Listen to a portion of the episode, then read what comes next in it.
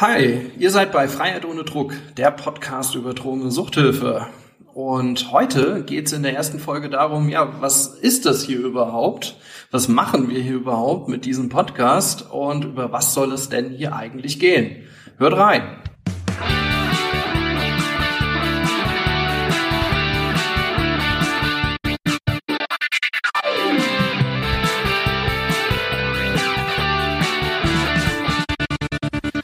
Ja, herzlich willkommen zu Freiheit ohne Druck, der erste deutsche Suchthilfe-Podcast. Und bei mir ist der Mark Hasselbach.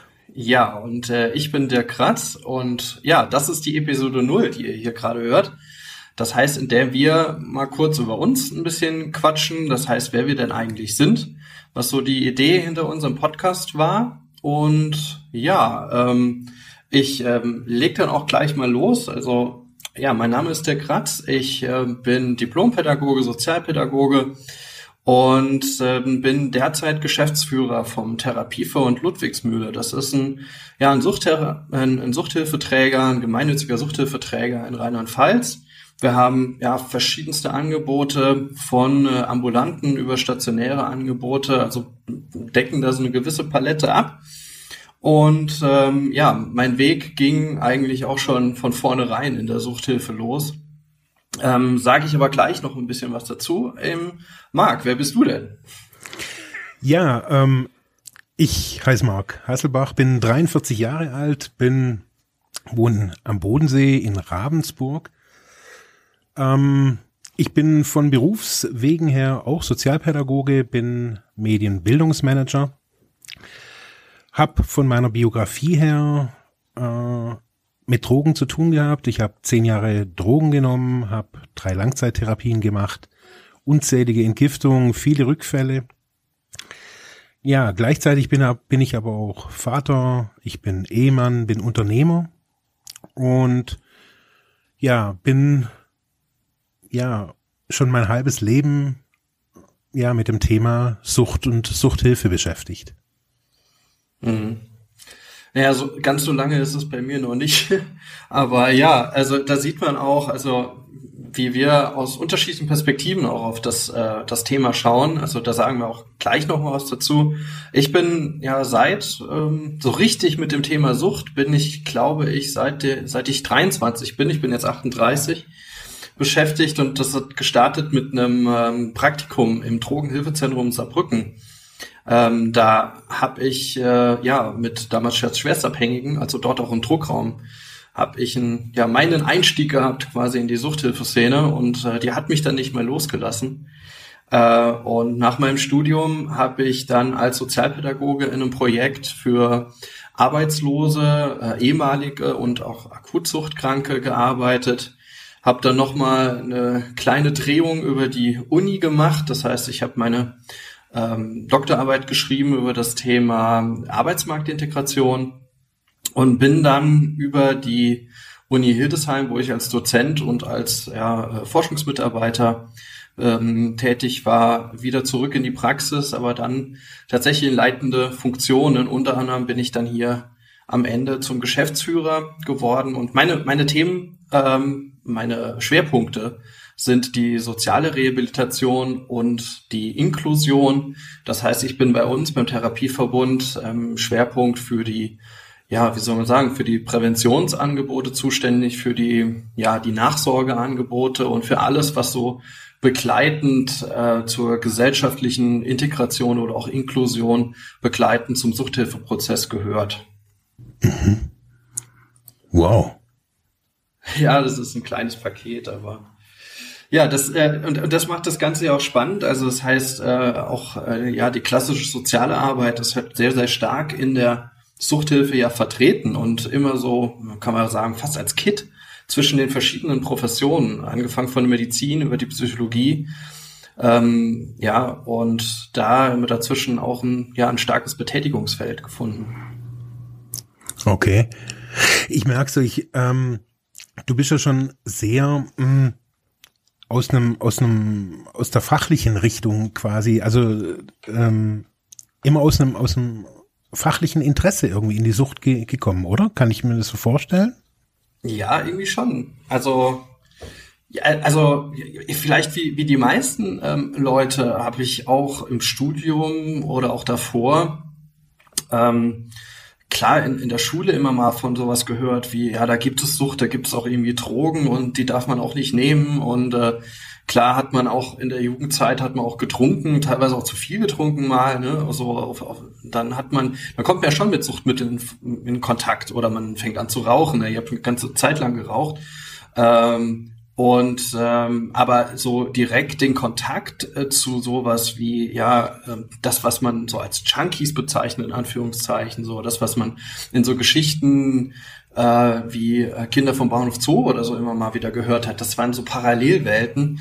Und ähm, das habe ich äh, dann, da habe ich mir dann im Studium gesagt, dass ich genau auf auf diese auf diese Bereiche äh, einen Schwerpunkt legen will. Also ich will dort helfen, wo irgendwie die, das Licht nicht mehr so der Gesellschaft hinfällt.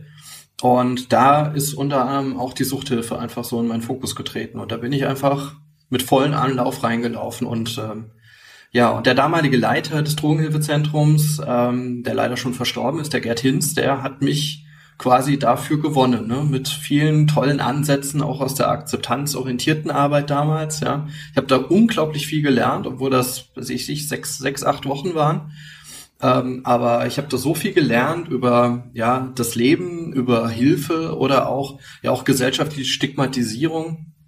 Ähm, vor allem als ich gesehen habe, als damals ähm, ich glaube, es war 2003 dort die Notschlafstellen ge geschlossen worden, weil einfach die Finanzierung nicht mehr gestimmt hat, so quasi von einem Tag auf den anderen. Und was das einfach ausgelöst hat da in der Stadt Saarbrücken, das war schon ziemlich, ziemlich schlimm zu sehen einfach. Ja, und ähm, da hat mich das Thema eigentlich für die ganze Zeit nicht mehr losgelassen. Und heute sind wir jetzt hier, ja, ähm, eine ganze Zeit später. Und ähm, ja, ich finde es einfach wichtig, dass wir da dass über dieses Thema mehr gesprochen wird und ähm, dass, äh, dass das auch äh, die Sucht Drogenhilfe auch einen Sprachrohr findet. Mhm. Also für mich, für mich persönlich ist es, ist es schon seit, ja, jetzt seit, seit über 20 Jahren wirklich ein, ein, ein, ein wirklich wichtiges Thema über, ja, dass, dass wir in der Gesellschaft über dieses Thema sprechen. Also ich merke, dass dass über so viel Themen gesprochen wird, über so viel äh, auch schwierige Themen und irgendwie das Thema Sucht, so nehme ich auf jeden Fall wahr, permanent auch irgendwie ausgeklammert wird. Also man kriegt irgendwie einmal im Jahr die Statistik der Drogentoten halt irgendwie über die Tagesschau vermittelt und man weiß dann, okay, es sind jetzt wieder so und so viele, aber wie wie wie tiefgreifend das in unserer Gesellschaft schon ja verankert ist die Sucht oder wo man Sucht überall ja kennenlernen kann oder wo man sie antrifft. Äh, ich finde, da wird eigentlich gar nicht drüber wirklich gesprochen. Und ich merke, dass es für mich so ein, so ein, so ein Aufhänger war, auch in unserer Episode, wo, wo, wo, wir da, wo ich dich interviewt habe, wo ich so gemerkt habe, es muss eigentlich viel mehr über Sucht und Suchthilfe aufgeklärt und auch gesprochen werden, auch in, ja, in einem, in einem ehrlichen und offenen Kontext. Ja, absolut. Also das würde ich auch sagen. Also zu unserer Episode muss man auch mal sagen, also du, du machst schon ziemlich lange Podcasts. Ich bin quasi Einsteiger, Neueinsteiger oder wir eben als Team ja auch. Mhm. Und ähm, ja, ich meine, der Aufhänger war tatsächlich eine Folge, die wir in deinem Podcast Soziphon gemacht haben. Anfang äh, des äh, letzten Jahres, also Anfang 2018, äh, zu, zu Suchthilfe. Und da hat sich jetzt eigentlich auch mit so die Initialzündung entwickelt für den Podcast jetzt. Ja, und ich muss das sagen, ja, also ich meine, das ist ja auch etwas, was uns beide so antreibt, ähm, äh, dass äh, Sucht oder Suchtfragen äh, allgegenwärtig sind, ähm, überall in unserem gesamten Alltag. Ne? Also ähm, ohne dass es auch immer wieder implizit angesprochen wird. Äh, ähm, und ähm, das fängt an von der Frage, dass, äh, ja, darf man denn täglich äh, ein, ein, Glas Wein trinken? Ist das denn schon Sucht? Ja, oder ähm, ja, bei Tabakkonsum ist es mittlerweile, ich denke mal, recht eindeutig. Ähm, aber es gibt so viele Grautöne irgendwie dazwischen und ähm, so Verhaltensvorschriften, äh, was gehört, was, was ist schon irgendwie krankhaft, was ist ein Problem und wenn ja, was, wenn es ein Problem ist, wo wende ich mich denn hin? Ähm, also das heißt, ob es ist so, so ein irgendwie so ein Fehler im System, dass äh, eigentlich Sucht äh, oder Suchtfragen äh, allgegenwärtig sind und andererseits man nicht drüber spricht oder auch dann so so ein schwarzes Loch ist. Was mache ich denn da, wenn ich wenn ich Hilfe brauche? Und das merken wir äh, so äh, auch ergänzend dazu ganz, ganz klar auch in der Suchthilfe, dass ähm, die Menschen, mit denen wir in unseren Beratungsstellen oder auch in unseren Angeboten zu tun haben, meist schon sehr, sehr, sehr lange mit, äh, mit Suchtfragen oder Suchtproblemen zu tun haben und erst sehr spät einfach in die, äh, in die Hilfe, äh, zu, zu der Hilfe kommen irgendwie. Ich glaube, was, ja. was auch ein großes Problem ist, ähm, dass überhaupt darüber, also dass offen über, über Sucht und ehrlich auch über Sucht geredet wird, ist, dass viele Suchtkranke oder Menschen, die, die, die Drogen genommen haben oder allgemein Suchtmittel konsumiert haben, nach der Therapie oder sobald sie abstinent sind, logischerweise auch mit diesem schlimmen Thema auch nicht mehr wirklich konfrontiert sein wollen. Mhm. Ja. Also ich habe ich hab lange eine Selbsthilfegruppe hier in Ravensburg geleitet und da haben mir das Leute immer wieder gesagt, dass sie einfach auch irgendwann mal keinen Bock mehr haben, darüber zu reden und ähm, immer wieder das Thema neu hochzukochen oder es vielleicht auch zu, zu politisieren, zu sagen, hey, das Suchtkranke brauchen eine, eine, eine stärkere Stimme und so weiter. Da habe ich über ganz viele Jahre ganz, also eigentlich immer die gleichen Statements gehört, so dass also von von den Leuten aus der Sucht, die sagen, hey, wir haben irgendwie keinen Bock, irgendwie öffentlich auch noch irgendwie dazu irgendwie eine Meinung zu haben. Die wollen ihre Ruhe haben, sind glücklich, dass sie abstinent sind. Ja, also das ist das, was so aus, aus der betroffenen Szene mhm. ich immer wieder so mitnehme, so dass da halt auch, ja, niemand irgendwie ewig lang über das Thema sprechen möchte und somit irgendwann mal nur ein paar Fachkräfte drüber reden und man immer wieder die gleichen Infos vorgekaut kriegt und trotzdem nicht weiß, was, was wirklich Sache ist. Ja, ja, ja, ja, irgendwie, ja, also, also man will lieber so die Normalität, also und, und also zu so einem ganz normalen Leben irgendwie zurückkehren.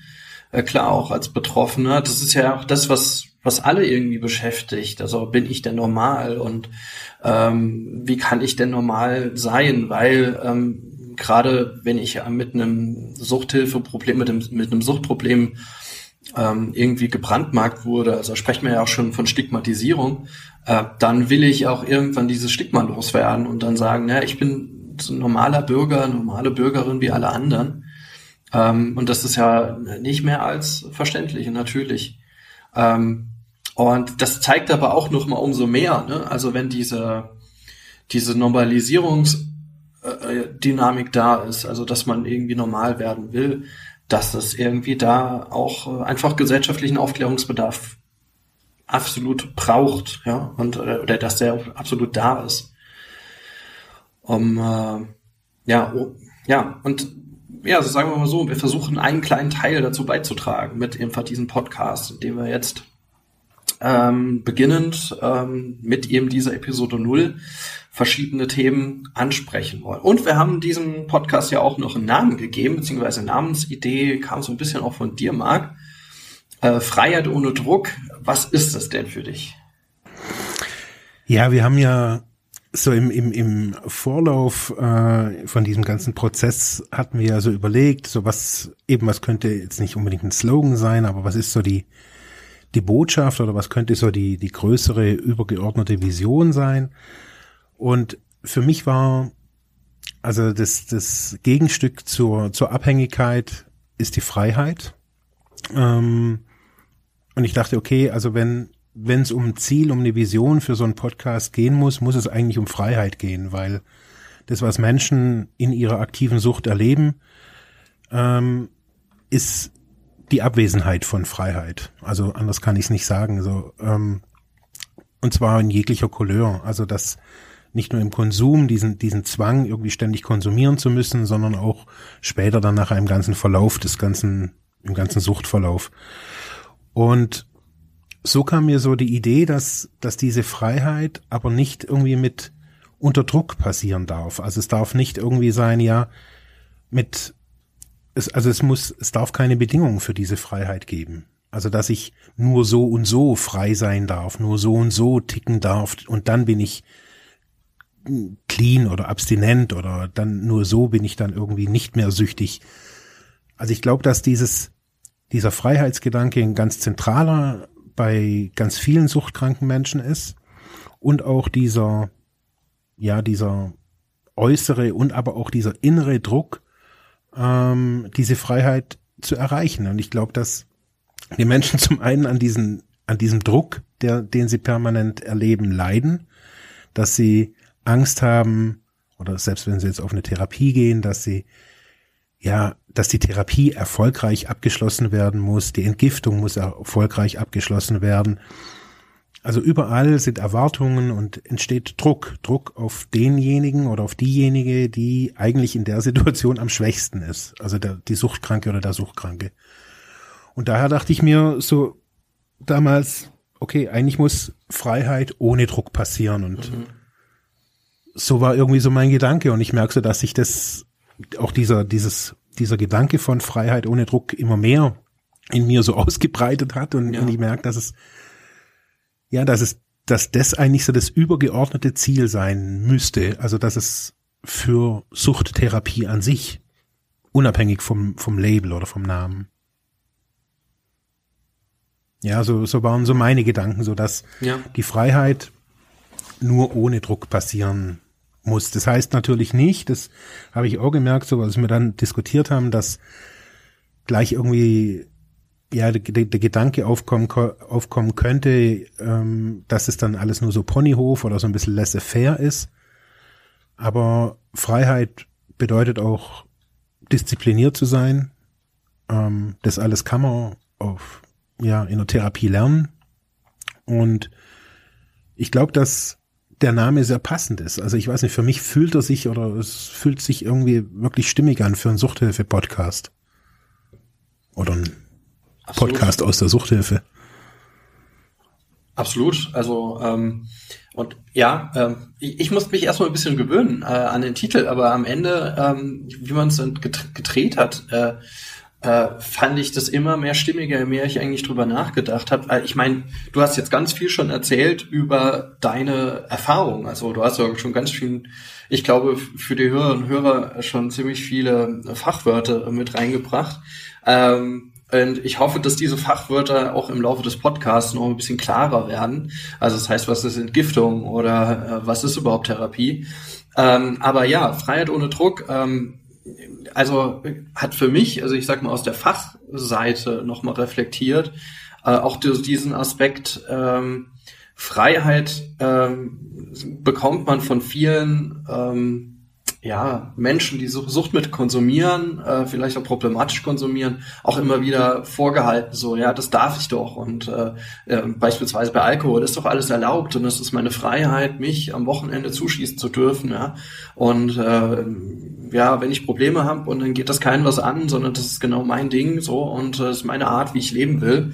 Nur ähm, ja, vielleicht ist genau dieses hehre Ziel, eben diese Freiheit und das dann ohne Druck irgendwie von außen ähm, ja, äh, haben zu wollen, äh, vielleicht an der Stelle halt übers Ziel hinausgeschossen, ne? weil gerade mit so einer Suchtproblematik, wenn man sich da reinbegibt, eben verspürt man auf einmal immer mehr Druck. Ne? Also das äh, da, ähm, die Wippe klappt einfach zur anderen Seite irgendwann um und äh, man sieht, in welchen Abhängigkeitsstrukturen man sich auf einmal befindet. Äh, über das Suchtmittel oder die Konsumform hinaus, sondern genau in diesen Hilfestrukturen, die man sich wiederfindet. Das heißt denn, dass man äh, ab, auf einmal abhängig ist dann äh, von bestimmten Behörden oder auch Behördenentscheidungen. Ja, ähm, und äh, oder einfach, ja, ich sag mal, den Therapeuten, den Fachkräften, die dann über jemanden entscheiden und auch entscheiden, ob äh, der Weg, den man im Moment geht, erfolgreich ist oder eben nicht. Ähm, und man gerät auch in so, so eine gewisse Abhängigkeit von der Solidargemeinschaft, in der ja jeder irgendwie steht. Ne? Das wird auch immer wieder gerne als Argument angebracht. Ähm, dass man sagt, na ja, äh, du darfst natürlich krank werden, aber dann musst du irgendwie dich an das halten, was der Sozialstaat sagt und ähm, ähm, darfst da auch die Kosten nicht überspannen. Übrigens auch immer wieder so ein gerne ein Vorwurf in die Richtung von von Suchtkranken, dass sie einfach so viel zu teuer sind in ihrer in ihrer Rehabilitation und dass das ja alles kein, dass das ähm, äh, dass die Behandlung ja nichts bringt. Also vielleicht auch viele Hörerinnen und Hörer, die jetzt auch äh, an, an Sucht denken oder Suchtkranke und denken, ja, die erste Frage, die ihnen in den, in den Sinn kommt, ist, na, die Rückfallwahrscheinlichkeit ist so hoch. Wie hoch ist denn die Wahrscheinlichkeit, dass jemand äh, das erfolgreich besteht? Ne? Darüber haben wir ja in unserem Podcast ja auch gesprochen. Ja. Ähm, und äh, das sind äh, alles so Fragen, wo man sieht, dass sich irgendwie so Abhängigkeitsstrukturen entwickelt haben oder auch gesellschaftliche Abhängigkeitsstrukturen einfach da sind, ähm, die damit zusammenhängen und die die Freiheit des Einzelnen ganz klar einschränken. Und ja, und das ist dieses, dieses, dieses Ziel oder dieses Thema Freiheit ohne Druck äh, aus, aus, deiner, äh, aus deiner Selbsterfahrung heraus entwickelt, fand ich da ein total passendes, einen passenden Titel an der Stelle. Ja, und äh, insofern, ähm, ja, haben wir damit jetzt eigentlich auch schon äh, ja so eine kleine Themensammlung gemacht und äh, überlegt, wie die nächsten Folgen denn so aussehen. Und das wollen wir euch natürlich jetzt äh, als Hörer und Hörer ähm, auch nicht vorenthalten. Und zwar äh, werden wir jetzt in den nächsten beiden Folgen, äh, beziehungsweise in der nächsten Folge erstmal äh, ganz konkret über das Thema Sucht sprechen. Was ist denn Sucht überhaupt? Das heißt, wir wollen da einfach uns um dieses Thema Sucht herannähern. Ähm, ich von der, ich sag mal eher fachlichen Seite und der Marc äh, auch aus seiner Erfahrungsseite. Also ich glaube, dass das, ich glaube, dass genau das ähm, auch so ein, so, ein, so ein Knackpunkt an dieser ganzen Nicht-Transparenz in der Suchthilfe ist, so dass es gibt zwar so eine fachliche Erklärung, was Sucht ist und es gibt äh, Bezeichnungen und so weiter, aber ich glaube so, dass ähm, diese Mischung aus einer persönlichen Erfahrung, was ist für mich Sucht und was ist die Definition? Und ich weiß, dass die weiter auseinander sein können, wie, wie nur möglich. Mhm. Also die sind, also ich habe eine ganz andere Definition von Sucht, wie es äh, ja die internationale Klassifizierung hat. Ja. Also genau. ich glaube, dass das äh, ein sehr großer Mehrwert sein kann. Ja, absolut, absolut. Ähm, auch äh, genau gut, dass du es nochmal ansprichst. Also vielleicht bin ich jetzt so schnell vorgaloppiert. Äh, äh, also was, was auch noch unser Gedanke war, gerade wir als Team, ähm, wir sehen einerseits, äh, versuche ich so die Inputs eigentlich von der fachlichen Seite äh, reinzugeben. Ähm, ich komme auch ein bisschen rum, das heißt auch in Verbandsstrukturen, äh, also ja, was ich sag mal der Großteil der Bevölkerung gar nicht so wirklich mitbekommt. Also welche Suchthilfeverbände gibt es denn überhaupt und wie läuft da im Moment Suchtpolitik? Äh, was sind im Moment die aktuellen Themen, die da auch verhandelt werden? Ähm, und äh, da auch immer wieder ähm, Stimmen reinzuholen, Statements reinzuholen, äh, aber auch natürlich direkt bei uns äh, zu berichten aus äh, unseren Einrichtungen, also äh, von und mit Patientinnen, Patienten, Klientinnen, Klienten, oder auch mit unseren Fachkräften, die wir immer wieder ja für Statements auch mit reinholen. Und aber in der Verbindung und das ist unglaublich wichtig, dass der dass dass dann dass dass du Marc quasi als Gegenpart da bist, der das Ganze auch nochmal einordnet, äh, um hier auch irgendwie sprachfähig zu werden, weil wir begeben uns ohne das jetzt zu hoch zu hängen, aber wir begeben uns ja auch so ein bisschen an die Anfänge der Suchthilfebewegung, ähm, die ja zum großen Teil aus ja, einer Selbsthilfebewegung entstanden ist, aus den, aus den therapeutischen Gemeinschaften und äh, dann sich verbunden hat mit der Fach, äh, mit der Fachseite und zunehmend professionalisiert hat. Äh, und äh, um, um hier auch, ich sag mal, einfach eine gemeinsame Sprache zu finden. Das ist, das ist unglaublich wichtig. Ich meine, es ist natürlich schwierig. Also es gibt natürlich, so wie es nicht ähm, die Therapie gibt, gibt es natürlich auch nicht den Süchtigen. Ja. Ähm, ja, ja, absolut. Aber ich merke so, dass, ähm, und ich jetzt auch nicht irgendwie das krasseste Leben oder sonst irgendwas habe, ähm, aber ich merke, ich habe ähm, viel, also viele keine Ahnung, ich habe viel Reflexionsarbeit gemacht, was, was meine eigene Sucht betrifft und was aber auch durch die Selbsthilfegruppenarbeit ähm, habe ich sehr viele Menschen eben aus der Sucht gehört und, und auch ähm, wahrgenommen, was da so die Bedürfnisse sind. Und ich glaube eben, dass wir hier wirklich ein, ein, ein gutes, ja, wie so eine Art Schmelztiegel irgendwie schaffen können. Mhm. Ja, sehe ich auch so, ja, genau.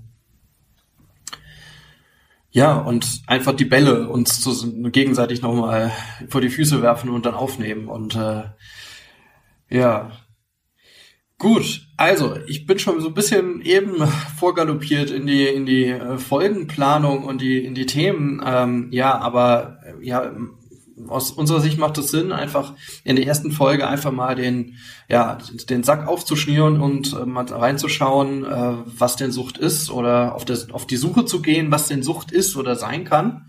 Und äh, dabei natürlich äh, viel von dir auch nochmal zu hören, was ich total spannend fände äh, äh, aus, aus deinen Erfahrungen und wie, wie sich bei dir sowas wie, wie ein Suchtverständnis einfach auch entwickelt hat.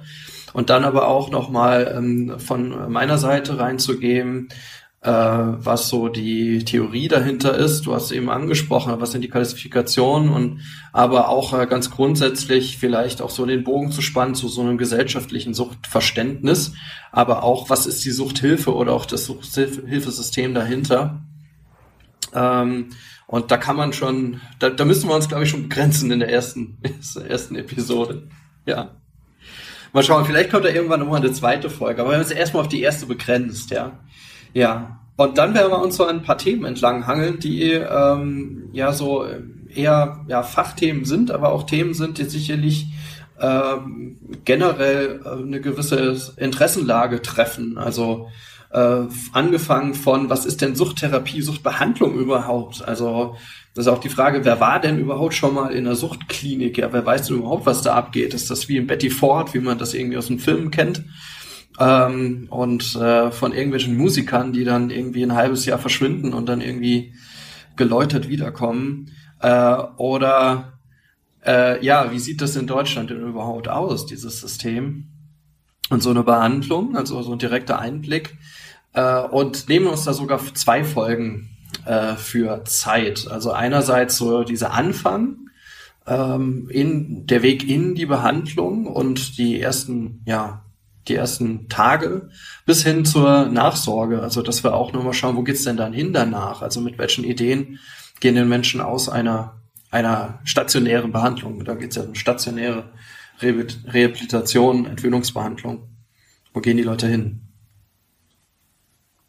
Ich glaube, wichtig, ich glaube, wichtig auch in, in den zwei Folgen ist einfach auch nochmal, ähm, auch so eine Hürde auch abzubauen. Also, dass genau dieses Ding, also ich glaube, meine, meine Familie weiß nach 20 Jahren nicht, was ich in diesen, in dieser Therapie wirklich ja, erlebt habe. Ja, krass.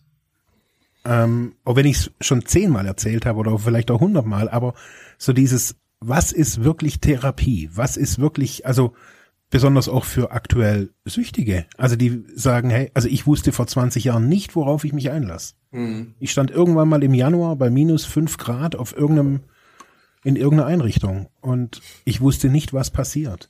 Mhm. Und ich glaube, dass genauso, also wenn man da erklären kann, also dass, dass man nicht als Thomas reingeht und als Jürgen wieder rauskommt, sondern ja. Sondern als Annemarie kommt man dann raus, ja. Ja, genau, kom komplett anders. ja, klar. Ja, ich glaube, dass es einfach wichtig ist, so auch für, also nicht nur auf Fachebene, sondern eben auch zu, für, für Menschen, die, ja, auch Angehörige zu, zu wissen, hey, was passiert denn da? Also, weil Angehörigenarbeit ist ja auch immer so ein, so ein großer Punkt. Mhm. Ähm, auch die Information zu Angehörigen und ja, ich glaube, dass da ganz viel auch erzählt werden kann. Ja, ja. Also du hast jetzt gleich ein nächstes Thema angesprochen. Also das wollen wir auch noch mal da noch näher beleuchten in der eigenen Folge. Angehörigenarbeit, was, was ist das? Äh, ja, wie gehe ich als Angehöriger möglicherweise auch mit einer Suchterkrankung im eigenen familiären oder im Freundes, im eigenen familiären Umfeld oder im Freundeskreis auch um? Ähm, und dann haben wir uns das Thema Rückfall auch nochmal vorgenommen oder werden uns das in den nächsten Folgen vornehmen. Rückfall warum? Äh, zum einen, ich hatte es eben schon mal angesprochen, ist es irgendwie noch so als, das ist so ein Riesenthema, was eigentlich in der Bevölkerung der Gesellschaft so im Zusammenhang mit Sucht rumschwebt. Ne? So das, das Misserfolgserlebnis, oder? ja, das auch dann sanktioniert wird, insofern, dass man irgendwie aus der Therapie rausfliegt oder dass verschiedene äh, Hilfemaßnahmen dann stoppen, ähm, dass man, ja, oder dass man dann in besondere Programme dann reingesteckt wird, oder der, der, der Therapieplan sich dann auch vor Ort verändert, wenn man nicht rausfliegt.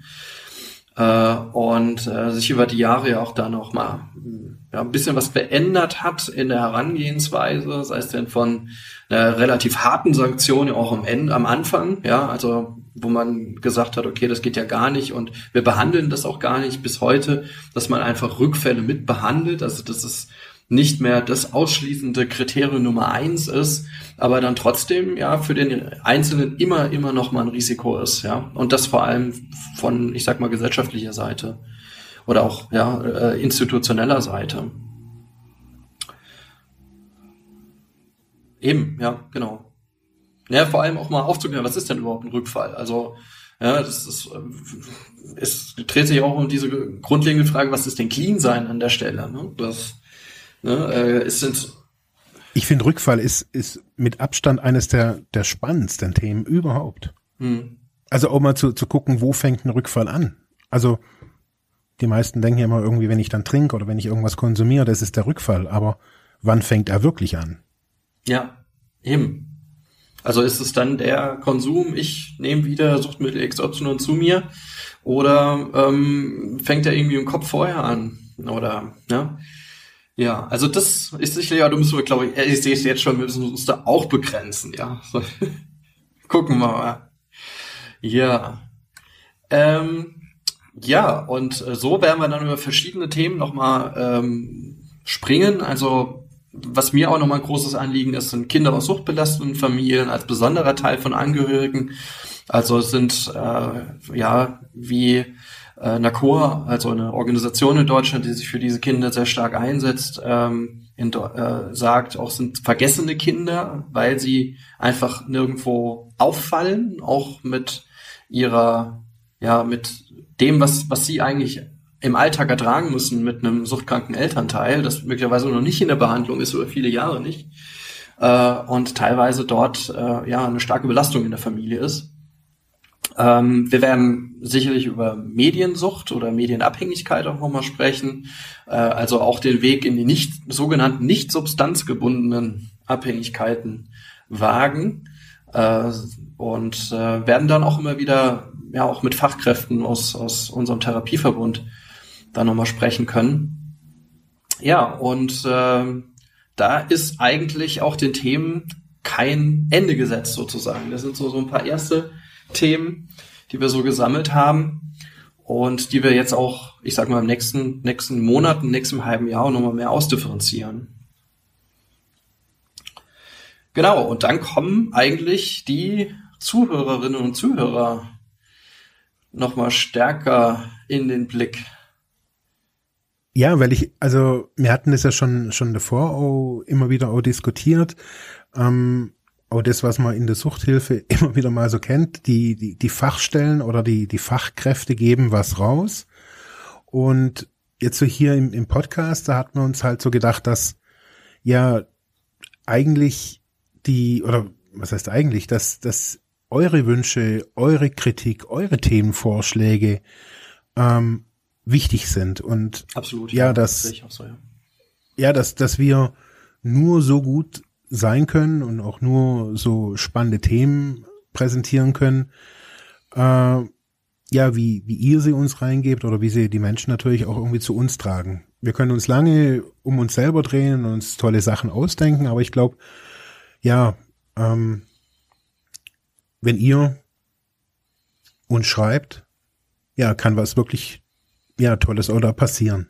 Ja, also äh, das ist äh, nochmal, wir, wir hatten uns ja wirklich darüber ausgetauscht, wie wie machen wir das jetzt und auch mit den äh, Leuten, die ich äh, darüber gesprochen habe, ja, wie, was, ihr macht einen Suchthilfe-Podcast, äh, für wen ist denn der, ja? Ähm, und äh, dann habe ich eigentlich immer wieder geantwortet, ja, für alle. Also das ist auch wirklich ein ganz wichtiges Anliegen, dass es wirklich allgemein verständlich ist und wirklich für alle, ähm, weil ich kriege immer wieder die Rückmeldung, äh, wenn ich auch so ein bisschen aus meinem Job berichte, äh, das verstehe ich jetzt nicht, was ist das jetzt für ein Wort? Ähm, also äh, das Suchthilfesystem ist so komplex geworden, hat eine eigene Sprache teilweise entwickelt, die dann natürlich auch Klientinnen und Klienten mit übernehmen. Ne? Auch Klienten und Klienten haben eine eigene Sprache entwickelt, ne? wenn man jetzt Szenesprache sieht oder so, ne?